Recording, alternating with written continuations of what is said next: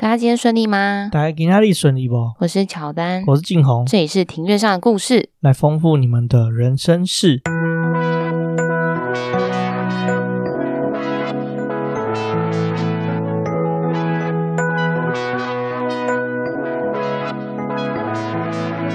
我们透过历史、书籍、电影、风土，带你进入那些看似很远却其实离我们很近的事。在这里扩散你我的小宇宙，还有那些故事所延伸出的观点。本节目透过 First Story Studio 上传，Google First Story 了解更多。好，我们今天录音的时间是四月二十四号星期天的下午四点二十二分。没错。原本昨天要看萤火虫，但是某一些原因就取消了这个行程，有点可惜。因为最近本土确诊的人数急剧的上升，像今天四月二十四号确诊者的人数就来到了五千零九十二例。前两天好像是两千多嘛，后来变三千多、四千多，然后一路暴增到五千。觉得我们嗯也不要太恐慌啊，就是我们能做的事情有做到，其实基本上就听天由命。对啊，是这样说吗？主要来说，年轻人好像都不是那么的在意啊。这次要去看萤火虫的地方，算是年纪大的人比较多的地方，所以就顾虑上就比较多。不然，年轻人似乎是觉得说，哎，这个不就是差不多大家都要得一得，然后就变得跟感冒一样。就是我觉得现在政府应该比较希望是说，我们可以慢慢的跟病毒共存，然后让这个病症朝流感化的方式去演化进行。但是政府也不敢很明确的讲这件事，因为毕竟年底要选举了。而且其实啊，如果说它要流感化的过程，其实是要牺牲掉一定人数的人。对，没有错。因为还是会有所谓的致死率。对啊，不太可能不牺牲啦，这很困难的。不过我还蛮推荐大家可以去看一个 YouTuber 叫苍兰哥，他是一个小儿科医生，他的 YouTube 有关于很多新冠肺炎的知识啊。自己七七的话，其实前几天也有做了一个关于新冠肺炎的。现在这个状态的讲解，我觉得也蛮值得一看一听的。报道者的话，我记得上个礼拜也有推出一集 podcast，然后是专门对于新冠肺炎现在的现况去做一些解析啊。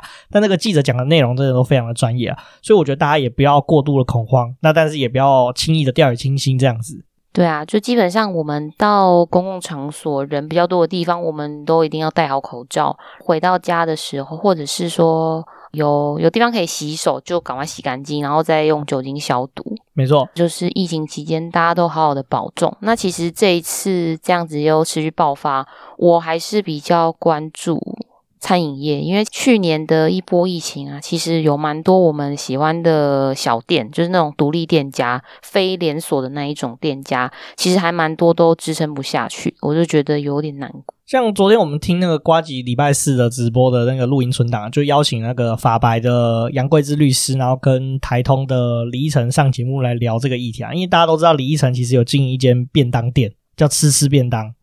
对对，这个便当店应该还蛮多他的粉丝会去吃的。对，不止这样子啊。那其实光李依晨他本身算是有相对名气的人，那他的便当店其实也遭遇了很多的问题啦。他其实说他这一年来其实都是亏钱的。然后他上面也讲了不少相关于就是他经营便当店一些心得跟秘辛啊，以及说为什么去年疫情的时候会有那么多的店家就是马上迅速的就忙着撑不下去的原因在哪里？其实这也是蛮值得让我们思考的。其实每个人的生活其实都相当的辛苦了。那昨天出门的时候，我们其实也看到说街上的人其实真的少了相当的多啦。这两三天。对啊，就变得比较冷清哦。然后还有另一个就是旅游业，因为我现在工作的地方，其实我们公司有有一些工读生的缺额，然后最近有补一些工读生来，然后来的时候我发现说，其实他们都都不是大学生，就感觉是跟我年纪差不多，可能是已经出社会几年了。那我就有其中问一个人，我就说：“哎，你？”你平常是还有别的正职吗？还是说只是刚好遇到 gap year，然后要休息一下，然后就可能打打工而已？他说，其实他原本是在虎航，就是当地勤人员。然后说，因为他们现在整间公司啊，基本上就让大家放无薪假，就也没有通知说大概什么时候可以复工，复工之路遥遥无期，那就变成说他们的员工必须要想办法，因为还是要生存，然后。水电费啊、瓦斯费、房租费，通都还是要照样要缴，所以还是必须想办法去找工作。所以其实现在也很多行业的人都还是过得很辛苦。不过这其实这跟政府的开放态度其实也是有蛮大的相关。不过我们今天就不讨论这个议题，继续深入下去了。嗯，没错。你还有其他想要讲的吗？我们最近留言数又增加了，最近留言数增加蛮快的。哦，对对对，我们来念留言喽。对，我们有两个听众在 Apple Podcast 上面新增两个留言。第一个的话是 Anderson 零四三零，那他的标题是写生，然后给我们五颗星的评价。他的这边评论说：“哎，花了一周把全部的内容听完了，很喜欢这些以前的事情，谢谢我们花时间就是整理跟分享，我们也很谢谢你，就是你还花了一一个礼拜的时间把全部的节目听完。我们一开始节目更惨不忍睹吧，因为一开始不熟悉，不知道该怎么对麦克风讲话，所以讲的会比较卡顿啊。我们看到你这样子的留言，真的是非常的感动，因为基本上你如果要去去前面把我们的集数听完的话，是要。”花费不少的时间，对，不止花费不少时间，而且要忍受那种一直吃螺丝啊，然后剪辑很两光啊，最重要的是音质很差，还有我的吞口水声，对，以前那个音质真的是很恐怖诶、欸。对啊，这是谢谢你。那如果说森这位听众，如果说你听了之后啊，你还有其他就是想要给我们的建议，就是也欢迎你不吝啬的留言告诉我们，那让我们知道说有哪里还可以改进的。对，没错。那如果你很喜欢的话，也希望你可以你多分享给你的朋友们。嗯，没错。那另外一个留言的话是台湾内陆国，那它的标题是写优质，内容就是优质，谢谢你，谢谢你称赞我们很优质，并且给我们了五颗星的评分。对，五星吹起来，这就对了，就是这样子。那另外的话，台湾不是内陆国，我们是有海的，我们是海岛国。哦，他的意思会不会是说他是住在南投？我猜的，因为如果说这位这位听众，如果说你是确实是住在南投，你也可以跟我们说，因为我们对南投也是。蛮好奇的，没错，我们欢迎内地的朋友。哦，你说台湾内地？对，那台湾的内地。好了，这新增这两个留言啊。那我们也看到最近其实评分数也是慢慢的增加。那希望我们的听众朋友可以多多的帮我们留言评分，然后并且分享给你所有的朋友。上礼拜有接受一位友人的建议，那我们是有做一个的问卷调查，因为其实我们做这个节目啊，我们也蛮想要了解我们的听众的轮廓，以及我们的听众啊，大概对于我们讲了什么样的议题会比较有兴趣，让我们可以更有方向去准备节目的题材。对，没错。那这个问卷的话，不知道什么时候会推出啊？那根据我们的尿性，应该肯定是会我，我们两个会好好的讨论。OK。好了，差不多应该要进入主题了。这一集的话呢，其实是想要接续着上一集的内容来做延伸。知道我们上一集讲了什么吗？记得啊，你上一集就是稍微提到了嘛，性有三种嘛。第一种就是所谓的就是单性，第二种是复性，那第三种是双性啦。那上一集其实光单性的内容讲了蛮多的，那而且你单性的时候就有讲了两个台湾算是比较大型的性，那也有稍微叙述一下说台湾。最大几个姓是哪几个姓氏啊？也聊了其中的两个姓，就是林姓跟陈姓的由来。对啊，因为陈林满天下，但是因为我的私心，我就把林放在前面。今天要接着讲的是复姓，因为我上一集讲了单姓，那我现在就要从复姓开始讲了。那复姓的复就是重复的复。台湾有听过的，或者是身边刚好有人的复姓呢，主要会有几个。我觉得第一个最常见应该是欧阳吧。哦，对啊，欧阳大家都应该知道嘛。欧阳妮妮、欧阳娜娜，就是口袋捡到两百块嘛，所以大家对欧阳这个姓应该算是熟悉啦。我有同事也姓欧阳哦，我在工作上有一个客户，他也是姓欧阳。而且欧阳不止在生活上算常见的复姓，那在很多影视作品中其实也有，就是很多欧阳的踪迹嘛。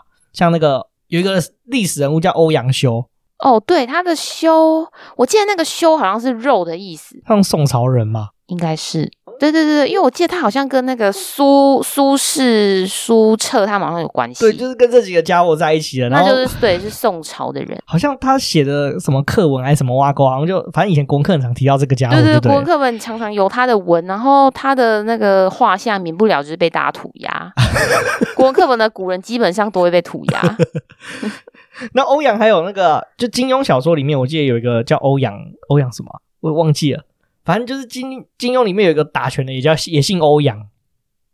哦，所以其实台湾基本上姓欧阳的人是相对比较多，就是在复姓里面来说，应该是最多的。好像是吧？嗯，然后欧阳的由来呢，其实最早的话可以追溯到大概是春秋时代。哦，真的蛮久的，真的是这个历史实在是相当的冗长。那我就大概提一下，呃，跟欧阳姓氏有关的，就是在台湾的发展。其实，在台湾的日日治时期啊，因为就是大家知道，日本人其实那时候在殖民台湾的时候是很认真的，有想要把台湾人的姓氏啊，就是像是户口名簿，就大概做一个大很大的调查。然后编列造册，对日本人来说，因为大部分的日本人都是名字都是四个字，这大家都知道，田中太郎就大概都四个字。嗯，对啊，日本大部分都四个名字。对，台湾人的话，大部分都是三个字。那因为日本人呢，其实他为了要很明确可以区分台湾人跟日本人的差别，就是不希望台湾人的名字有四个字。当时的欧阳家族的人呢，就大部分就政策的因素之下，然后就是有把欧阳改成欧。那他们当时在决定的时候呢，有在想说我要改成姓欧还是姓杨？那后来会选择姓欧，是因为说，呃，这个杨呢跟太阳的阳有关系。那因为要避讳这日本当局的这个太阳旗，所以说就不要姓杨，就改成姓欧。也就是说，其实，在台湾啊，像是澎湖地区的欧姓的家族，他们很有可能跟欧阳家族他们是同一个起源，同一个祖宗。只是说，因为就是一些呃因缘际会的政策之下呢，然后就是变成不一样的姓，搞事哎、欸！而且日本人很好笑哎、欸，一开始说要辨别敌我嘛，后来不是推了一个皇民化运动，所以说 姓欧阳的人改成欧，搞不好后面又改回欧阳。哦，对，这也是有可能，因为后来就是希望台湾人就都有日本的名字嘛，像李登辉又叫岩里正男嘛，对啊，这大家都知道的。对啊，但是所以日本人也是在搞啊。就是变来变去啊，就基本上我觉得统治者当局经常在做滚动式的调整。除了欧阳，还有什么比较常见的复姓？嗯，再来的话，其实台湾的复姓比较少。那来举个例子，好，再来的话，可能就是司马，然后端木。或者是诸葛，这几个都是在台湾有听过的。如果要再找特别一点的话，可能就要到对岸那边了。中国大陆的当地有很多特别的复姓，那这些复姓就是特别到会觉得说，嗯，这不是武侠小说才有的人名吗？这些复姓的话，就举个例子，大概有像姓轩辕的，然后皇甫、太叔，呃，叔叔的叔，然后还有令狐，然后还有宇文。那其实历史上呢，有很多的复姓现在已经消失了。那有蛮大一部分的姓现在是演化成为单姓。然后呢，这些复姓的由来就很多，大概是因为还有好几个原因。那大概就是有包括有源自于先人的正名，或者是表字，或者是谥号、排行、族系都有可能。那像我刚刚有提到的这个轩辕，这个轩辕的来源呢，其实就是在。中国古代的一个历史人物，诶，他应该算传说人物，他叫黄帝。他黄是黄色的黄，这个黄帝，那是由于这个黄帝他住在的地方叫做轩辕之丘，然后他的后代呢就取这个他住的地方名字，就取这个轩辕当做姓，所以其实中国当地目前还是有姓轩辕的人，这是蛮酷的，就是蛮特别的原因啦。比如说看医生的时候，就有人叫做诶，下一位轩辕先生，大家应该是黑人问号啊。对啊，然后像是补习班的名字啊，或者是呃医院挂号的名字，现在不是都是像你的话就是林圈红，我觉得林圈丹，那可能就是轩辕圈什么的。其实这样子的话呢，根本就还知道是你，因为就这个姓就很特别。讲起来的话，那个我同学那个过先生，他也有同样的困扰。哦，就是你上次说他自我介绍会说我是过来过去的过。好，那复姓的话就大概讲到这里。第三种的话是双姓，双姓的话呢，台湾常见的双姓有张简、范江、叶刘、张廖，大概是这四个。双姓跟复姓差在哪里啊？呃，他们的差别呢，其实差别在于说，双姓的起源呢，跟复姓有个很不一样的地方。它基本上呢，它是因为某种因素，把两个单姓结合成一个姓。所以你把那个双姓拆解来看的话，其实它基本上都可以当做一个常见的单姓。那这个结合的过程呢，背后多有一段就是关于这个姓氏的继承权啊，或者是纪念感恩的一段故事。户政单位。也是可以接受，就是冠夫姓作为双姓的这个惯例。像我们可能常听到，就是年纪比较大的阿嬷，那很多都是四个字。那基本上他们会是因为是冠夫姓的原因。哦，我外婆就是这样啊。哎、欸，我我阿嬷也是、欸，你外婆是她名字是四个字嘛？对啊，那叫城里春花。哦，对啊，这样听起来真的是比较是常见的冠夫姓的一个排列。那我阿嬷她的名字很特别，她虽然说她已经冠夫姓，但名字还只有三个字，因为她原本的姓她是姓黄，然后她叫她名字是豆，她就叫黄豆。然后我阿公姓林，他就叫林黄豆，所以我小时候呢，我不知道他是冠夫姓，我以为他也刚好姓林。然后是我爸跟我说：“哦，没啦，你阿嬷就就姓吴啊，有个一个冠夫姓啊。” 我就觉得我阿妈名字真的超可爱的，它叫做林黄豆。那我们就这样莫名其妙就把我们阿嬷的名字给卖出来了。没关系，我我阿嬷她已经做古了，她不会知道。那你不要跟你外婆讲就好了，外婆又不会听节目，你不能跟。跟跟跟春花讲，那刚刚有讲到啊，台湾虽然有常见的这个双姓嘛，就是张简范江嘛，这个范江就比较常听到，这个范江好像就是客家人的样子。范姜这个姓氏的起源是大概是在清朝的乾隆年间，有一个从广东过来的范姓客家人，他带着妻小，就是来到台湾，越过黑水沟来到台湾。那他一开始是选择定居在桃园县。不久之后呢，他就因为发生一些急症，然后就病故了。那这个范范妻跟他的子女，就是小孩就还小嘛，他嗷嗷待哺。那就是为了要想办法生活下去，那就不得已就是要在想办法去招赘一个先生，就来一起抚养这几个小孩。那这个范妻呢，就招赘了一位姓姜，他他的姜是姜太公的姜，姜姓的继夫，然后一起就是养育这些子女。那这个姜先生呢，他入门之后就尽心尽力的把这几个。范家子女就一起养大成人，然后他入赘了之后呢，也没有再跟这个范妻就是生自己的小孩。然后这个范家子女，他为了要感念继父，那大家就是兄弟姐妹都说好，就全部改姓范江。范江的话，目前是台湾的第二大的双姓家族。哦，这么神奇啊！对啊，这还有这段故事啊！我一直以为就是很单纯，就是范姓范的跟姓。就算是一个大家族，然后也是以类似有点类似这样的原因啦，就是呃没有这个男方的指示，所以用遭罪的方式。那为了说就是两边的心思都可以得以延续，然后所以才用这种泛姜。哦，你说的这个例子呢，可以套用在另外一个双姓家族，那就是张简。张简家族呢，大部分都分布在高雄的大寮地区。那起源是在明末的时期呢，在福建省有一个富人，他叫做张静心。那他独生子新婚不久之后就病故了，那也没有后代，没有子嗣。这个张静心呢，他为了要希望可以再有香火，然后再帮他的这个寡媳妇，就是就他的儿子的媳妇叫寡媳妇，然后招罪一个士人。士人的话，就我们讲白话一点，应该就算是读书人。就他招罪的这一名读书人，他姓简，叫做简德润。然后招赘了他进来之后呢，同时也把这一个简德润收为自己的义子。之后呢，就生了八个小孩。那这个简德润呢，希望这个张跟简这两个姓氏的家族都有香火可以传，因为他觉得说，其实呃张静心就是他的，算是他的养父，就对他也很好。然后他在跟张家商量之后呢，就大家决定就是不要分姓氏，因为原本一开始是说，好像是想要把八个小孩，其中四个姓张。其中四个姓简，但后来觉得说哦，不要啦，我们就大家都是一家人，然后就直接采用了张简这个双姓。虽然说这个后代啊，这八个小孩都跟张家是没有血缘关系的，但因为有为了要纪念感恩，也希望说祖先的姓氏，两边的祖先姓氏都很重要，都不能被遗忘，所以说就决定采用了张简这个双姓。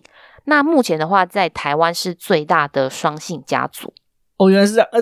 在高雄，哎，我想到一件事，就是我们之前公司的某在高雄工厂的某一个主管，他就姓张简，哎，哦，对，我想起来了，哦，我还叫他张简大哥，对，我们都叫他大哥，对，因为他他是一个很 nice 的大哥，而且他又住高雄，我怎么觉得好像有什么事情好像被串起来了，还是应该问问看他，我觉得好像有可能有机会哦，搞不好他就真的住大寮，哎，对耶，因为从哎他那个地方是在高雄的哪里？高雄工厂，工厂在林园。林园到大寮应该不会很远，不算太远啊。啊，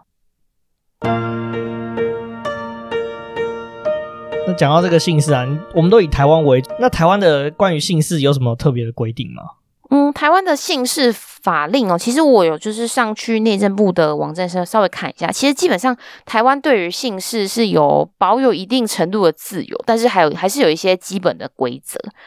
几个重点，我大概有看了一下，好像第一点的话呢，就是大家都知道的，子女就是基本上会从父姓，就是会跟爸爸姓。然后，呃，招赘的赘夫的子女会从母姓。那如果说两两边呢，两者之间有约定的话，基本上是可以从其约定。也就是说，即使你是赘夫生下来的孩子，你也可以就是跟爸爸那边姓。那就是说，你双方有约定好就好，然后再去内政部登记。我奶奶那边就是这样子啊。哦，所以我叔叔跟我爸是姓不一样的姓啊。哦，对，我记得你爸爸的姓是跟阿公的姓是一样，然后你叔叔是跟阿嬷的姓是一样的。对对对，然后你记不记得你有说，如果我有个学弟很帅，你很多学弟都很帅啊。啊，住新竹那个学弟。哦，你说李吗？对对对对对，李姓学弟。对，李姓学弟，对对对，我的一个李姓学弟，他其实他们家也是这样的状态，就是他是跟他妈妈的姓，然后他的哥哥跟他妹妹是跟他爸爸的姓。哦，就是也是希望两边都有姓氏可以就是传下去，对对对，所以有约定，对对对，因为他妈他说他妈妈那边也是没有生儿子，所以就变成说现在的状态就是这样子。哦，我妈妈好像没有这个问题，因为她的弟弟就生了四个小孩。哦，对，大部分的情况都是这样子啊。不过现在第一条这个法律的话，算是蛮特殊的啦。现在来说的话，没有规定说，我记得以前的规定是小孩一定要从父姓，除除非一些特殊的原因的话，小孩子才是跟着爸爸的姓这样子。哦，对啊，因为现在就是法规与时俱进啊，慢慢调整。对啊，对啊，对啊。然后我记得现在的话，好像是也也可以选的样子，你可以选择说父母亲如果有协调好的话，你可以选择就是。小孩子要是跟爸爸姓还是跟妈妈的姓，只要有协调好就好了。哦，对，这个我又想一件事情，因为其实我在求学的过程中，像我有一个高中同学，就是那时候我认识他的时候，我记得他是姓，本来是姓洪，毕业好几年之后，突然有一天他 FB 就改改成姓邓，我就想说。为什么会突然改姓？可是都没有人问他，我跟他还不熟，我也不敢问他。但我现在想一想，有可能就像你说的，可能就是双方有约定啊，就可能到一个时间，然后小孩就要跟跟另一方的姓，有可能是这样。哦，对啊，那这样的话就也要去改身份证吧？对，要改身份证。哎，这样很麻烦呢。这样你什么证件啊、信用卡、啊、护照全部都要换呢？所有的东西都要换啊。然后姓名贴也不能用了。姓名贴还是小事。如果说你有开公司啊，然后你有很多银行账户啊。如果说，假如说你还有持有一些，比如说土地啊什么，全部通都要去改过一轮。那些变更手续好像都不能线上办，都是要本人就是临柜亲办那种。我记得是这样，没错。哦，好，所以其实改名换姓真的是一个大工程。然后第二个重点的话，我大概有看到，就是说。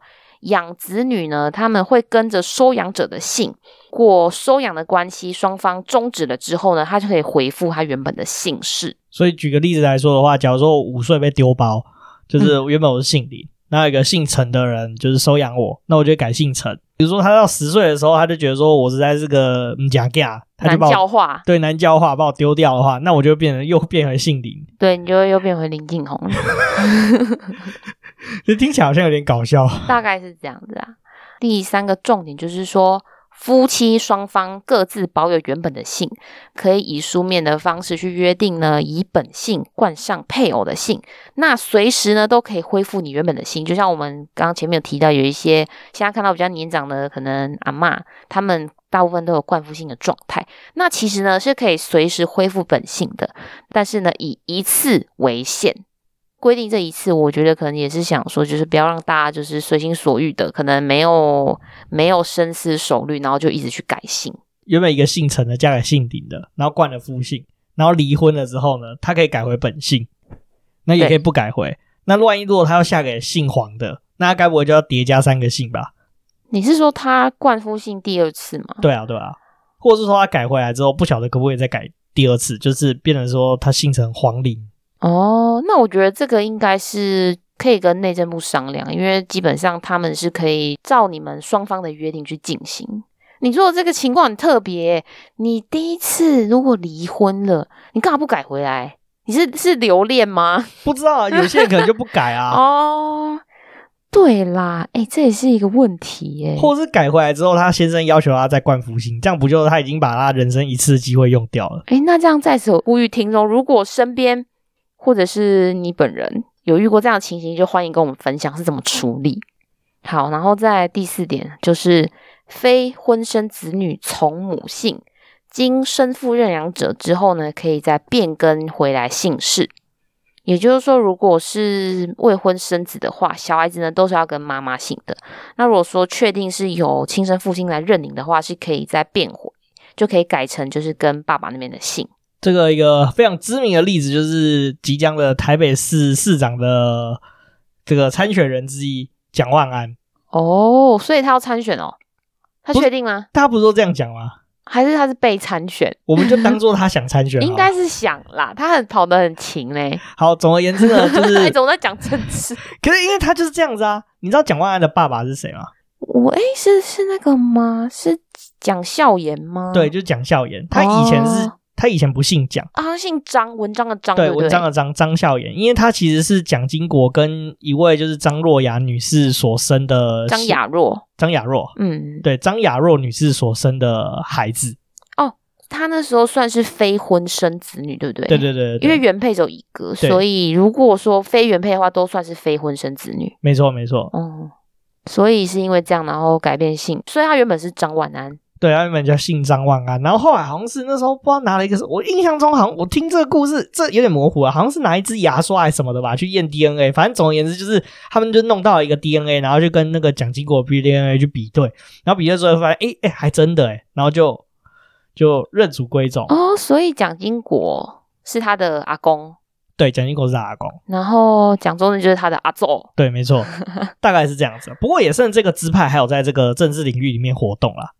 好，然后再回到姓氏的法令相关。那第五点的话呢，中华民国的内政部自从民国四十七年的时候有规定，兼用父母双姓者，应以本名的第一从姓为姓，就不会视为父姓了。那其他的部分就为就是称为名字。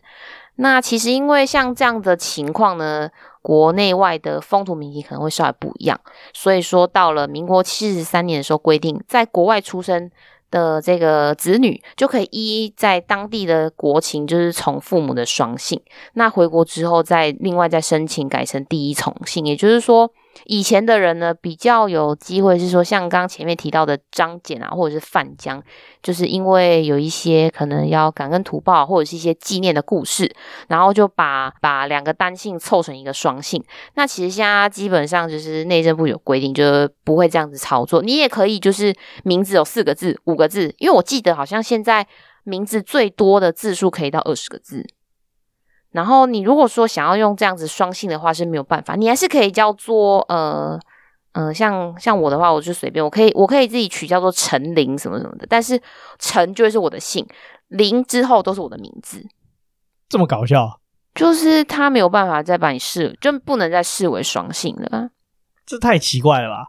那讲到这个，你知道吗？有一些外国人士啊，比如说娶了台湾人，或者是嫁给台湾人之后啊，那他要规划我们的国籍。就是拿身份证嘛，那身份证的话，他就要取一个中文名字。你知道这个中文名字要怎么取吗？我印象中好像是可以自己取，就是自己去找字典，就是要找那种，例如说什么康熙啊之类，就是官方的字典，然后去翻里面的字，有这个字你才能取，然后就是可以照自己的想法，对不对？取他的姓，对不对？我记得是。取他的姓跟名。对啊，我记得是这样子，因为我们公司有个外国人，那他是跟台湾人结婚啦。所以说他是有中文名字的，的姓的话是西班牙姓，应该是西班牙姓吧，叫 Rodriguez。哦，我听不懂，太快了，你慢一点。Rodriguez。哦，那他姓中文是把它翻成什么？他姓罗。哦，姓哦，因为第一个是有 L 的发音，对不对？他是 R。哦，是 R。哦，那个弹舌音真的是很困难啊。对的，如果要想的话，弹舌音，你说 R 的那个音嘛。对，怎么我觉得我发起来像呕吐？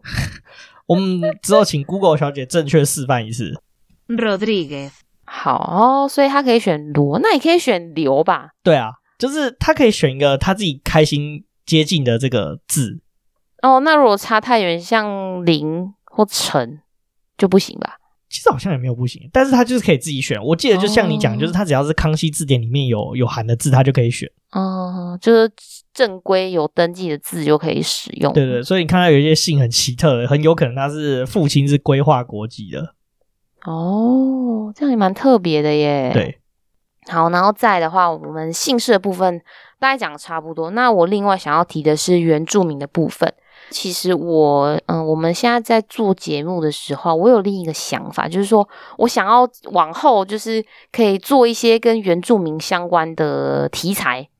对，跟原住民相关的内容。对，因为其实我这边是觉得说，原住民是我们台湾很重要的、很重要的一环。因为我仔细的想过，其实汉人来台湾的时间比原住民晚了很多年。原住民是很早就生活在台湾的这块土地上，所以我觉得说，我们之后啊会想要多讲一些原住民的题材。那如果说听众这边啊有对原住民的题材有特别想要听的，或者是有其他的建议的话，就欢迎也是留言告诉我们。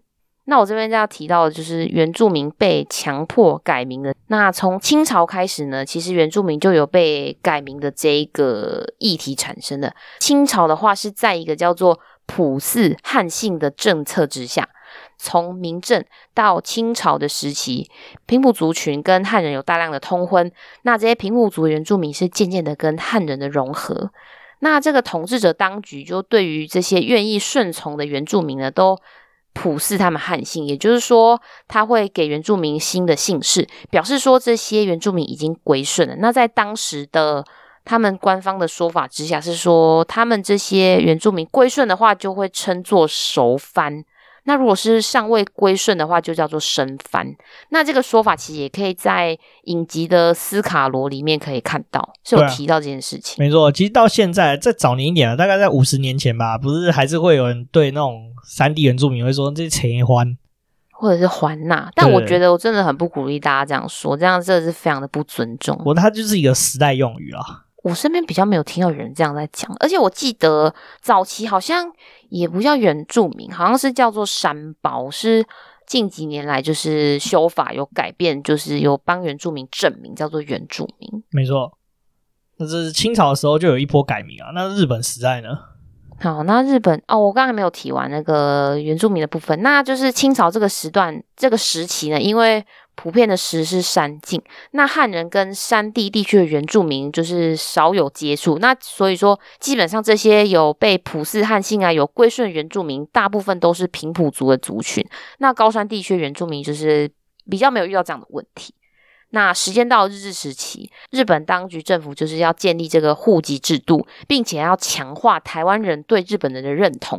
那这边提到的台湾人呢，就是有包括这些汉人，还有原住民，不管是平埔族或者是高山地区的原住民，他们都希望可以强化他们对日本当局的认同。同时呢，就有颁布一个叫做《台人更改日式姓名的办法》，就是同时间也寄出了理番政策。教导大家学习日语，并且鼓励原住民加入高沙义勇队，为日本而战。这应该是比较后期了，对，就是、这算是比较后期的，就是皇民化运动，然后跟二战开打之后的政策啦。而且我记得有几个蛮有名的原住民，其实他是有日本的名字的。那个魏德森导演拍那个叫什么？上下两部曲，那个叫什么？啊，赛德克巴，对，赛德克巴莱，对对对，我记得里面有个日本人，他是真实存在一个角色啊。那他其实后来就是有取日本名字。然后你记不记得我们在那个二二八特辑里面提到说那个二二八纪念馆？然后我记得里面也有一个就是住在阿里山乡的一个原住民老师。那他其实辗转改了很多次名字，他从原住民名字改成日本名字，最后又改成汉人的名字。可是我忘记他叫什么名字了。哦，我也想不起来。我觉得我们可以再找一找。所以说，日治时期的时候就有这样子的问题。那其实，在这个时期，相对来说，应该说手段上，手段上比较没有的那么的强硬、压迫、强硬。那是到了在国民政府接收台湾之后，我觉得这个时期我比较不能接受。那当时呢，是国民政府就是在一九四六年的时候颁布了一个法令，叫做《修正台湾省人民回复原有姓名办法》。那这个法令呢，是要求所有的台湾人在三个月内要回复汉语姓名。那没有汉名者，则强制冠上汉名。补充说明，就是说没有汉名者强制冠上汉名，基本上就是针对原住民而来，因为原住民他们是一开始是没有汉名的。当时的户政事务所便是以国语字典等等官方的通用字典，随意的分配姓名给原住民。原住民去户政事务所就是登记的时候呢，就由户政人员随便就是翻字典，随机去分配这个姓名，就翻到哪一页就翻到哪一页，比比你取名字还随便呢。帮我取名字，我觉得已经已经很随便了。那这个这太夸张，因为我我爸妈在取的时候，他们也稍微会想一下，说是顺不顺。他们也不会选特别奇怪名字，因为毕竟是自己的小孩。那像户政人员的话，他们就没有那么友善的，就不会取得太好听。反正就随便乱找一个名字来来瞎掰就对了。对前面的清朝啊，跟日治时期来说啊，到了国民政府的这个时期，对于原住民他们改变名字的手段是真的比较不尊重人啊。那我记得现在好像可以回复改回原本的名字嘛，对不对？对啊，现在可以回复了。那我这边可以稍微提一下原住民他们的名字的那个命名的方式，他们有分好几种。第一种的话叫做亲子连父名制，也就是说把自己的名字再加上父亲的名字，就自己的名字在前面，父亲的名字在后面。基本上名字的选用呢，大多是祖先流传的，后人沿袭去采用。那一般会选择伟人或者是勇士，以及道德品性比较好的人的名人作为他们的名字。那但是呢，不能跟父母啊、兄弟姐妹同名，因为这样你可能一叫你就不知道叫谁，可能叫一个名字，然后两个人回头或三个人回头。这种取名方式跟冰岛人很像诶、欸、哦，所以常常常常会有重复的名字，只是说可能不会在近亲之内发生。对，但他们也是就是比如说爸爸叫做阿水。然后儿子叫做阿猫，那他就是名字就会写写成就是说阿水，然后阿猫。哦，就是爸爸名字在前面，然后自己的名字在后面，小孩的名字在前面。哦，就跟原住民一样。所以你说爸爸叫阿水，小孩叫阿猫，那他的名字就叫做阿猫阿水。对对对对对。哦，好，是这个意思。好，那第二种的话就是亲子连母名字，也就是呢，爸自己的名字，然后再加上母亲的名字。男性的部分呢，会避免跟爸爸还有舅舅或者是兄弟同名；女性的话呢，则不能跟母亲还有姐妹同名。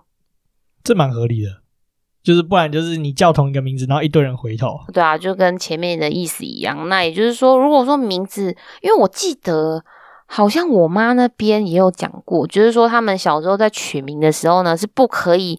把长辈的名字跟自己的名字取一样的，嗯，会有不礼貌的这种意思吧？对啊，汉人的传统是不行啊，但是洋人就没有这种概念了，就是爸爸名字跟儿子的名字是可以一样，对对对，所以才后面儿子加一个 Junior，对对对，对对所以才有那个什么小萝卜到你，他其实他爸爸他的名字就是他爸爸的名字，就一模一样，然后他只是加一个 JR 点在后面。然后如果说你连续四代都用这个名字的话，你就会看到 JR One、JR Two、JR 三。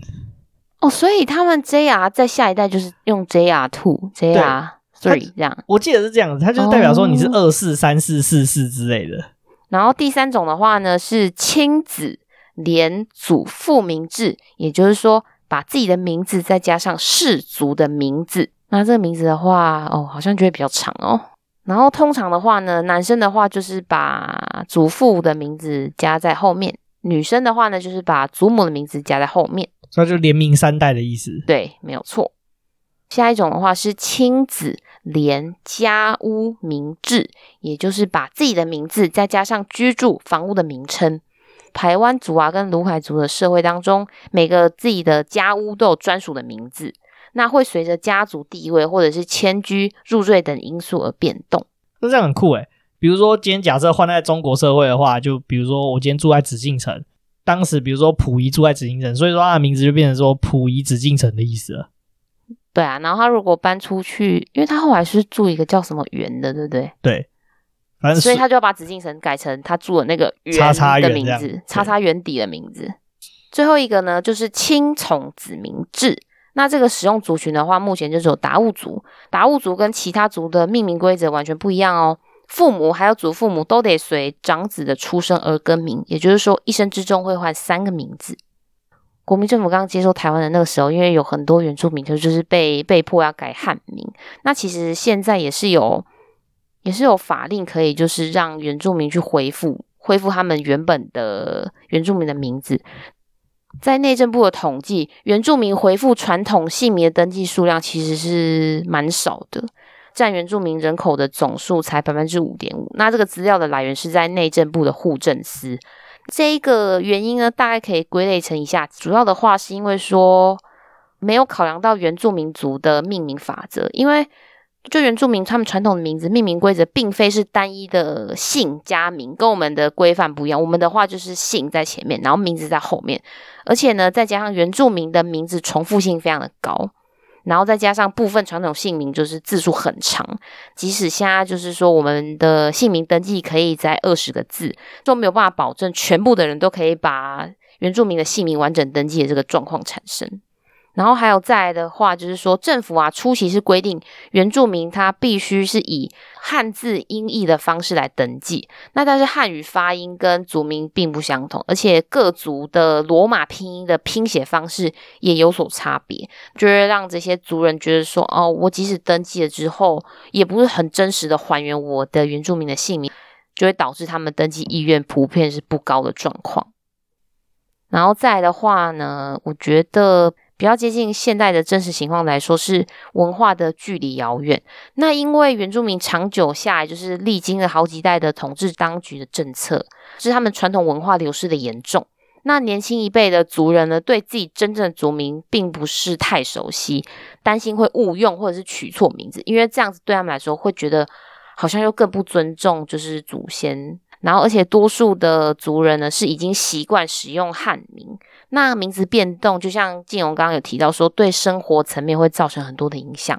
就你有很多的证件啊、护照，或者是登记公司，都要去办一些手续。此外，地方的机关窗口普遍就是对于这方面的素养比较不足，导致沟通效率的低落，也就会降低族人的更改啊、登记的意愿。所以我觉得这部分是还蛮可惜，我还是希望他们可以保找回自己原本的名字。不过这个情况慢慢在改变了，也希望说未来会有这样的调整啊。对啊，我也觉得有改变，因为像我现在现在工作，我遇到有一个客户，那因为我这个客户他算是公家机关人员，然后他刚好是一位原住民，他第一次写信给我的时候，我就想说，我是不是看错了？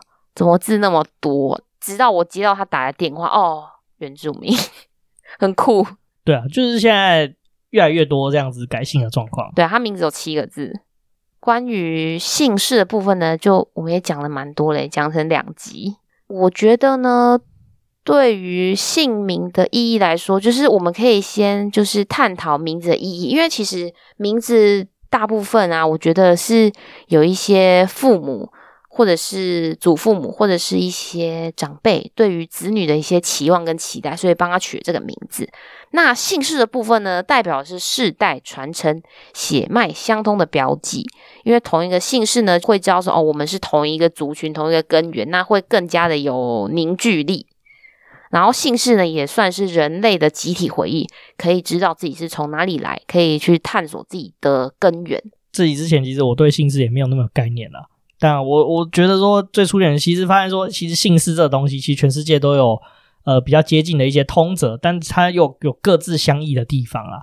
像举一些比较有趣的例子，就是说我们的姓是放在前面，但大部分尤其是西方国家，姓氏是放在后面的，这就有差异了。然后再来就是，哎，自己也才知道说，哎，原来原住民被改姓的过程其实相当的粗暴，而且是非常的不 OK 的事情，蛮不尊重他们。对啊，对啊，其实真的是觉得原住民真的很辛苦啊。那而且我记得之前我在听那个阿豹有一次发言，他就说，现在台湾原住民的比例已经比新住民还要少了，所以它其实，在台湾已经算真正的少，真正意义上的少数民族。哦，是哦，所以新住民很多。对，新住民的人数还比原住民所有原住民加起来还多。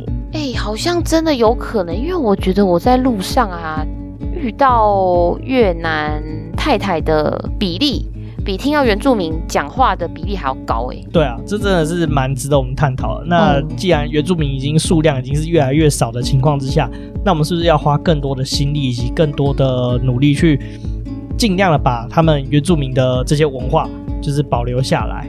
然后也融入我们的生活之中，这其实是我们很重要的功课，就是在原住民议题上面啦。那从姓氏这边，就是我觉得是我们最基础、最可以做的事情，就是至少说，非洲的奴隶到了美国之后，其实他们是连姓名啊、姓氏啊，甚至说他们来自于哪里，他们其实都是没有概念，他们等于是失了根的人。我觉得失去名字、失去姓氏，或许就像这样子的。呃的感觉，就是他们完全不知道他们从何而来，他们的根到底是从哪边来的，所以我觉得找回名字是很重要的一件事。哦，所以现在非人呃所以现在黑人他们是有这样的情况，非裔族群他们就是有认真的想要找自己的根源，但是发现其实是很模糊的嘛。对，非常模糊，很难寻找。因为当初他们就是也就海岸就被抓了，甚至他们那个年代也没有什么概念说这里是哪里，说什么之类的，所以其实很难溯源的。好啊，所以我也是希望说，我之后也可以做一些，我们也可以做一些原住民的题材，因为我一直觉得原住民真的很酷诶，因为那么早就来台湾，也就是说他们经历的事情呢是比汉人还要多，然后经验也更丰富。没错。好，那我们这集就大概就讲到这边了。那如果说你喜欢我们的节目呢，欢迎到 Apple Podcast 或者是 Spotify 打新评分留言，并且分享给你们的朋友。那欢迎追踪我们的 IG，我们账号叫做 Story on the Yard，你可以在放大镜就可以搜寻到我们哦。那 IG 上面会有我们的一些生活动态，或者是 Podcast 跟书籍影集的推荐。那我们在 First Story 技术资源之下，我们还有语音留言的连接。那有任何留言，我们都会在节目上回复。那我们就下次见，拜拜。拜拜。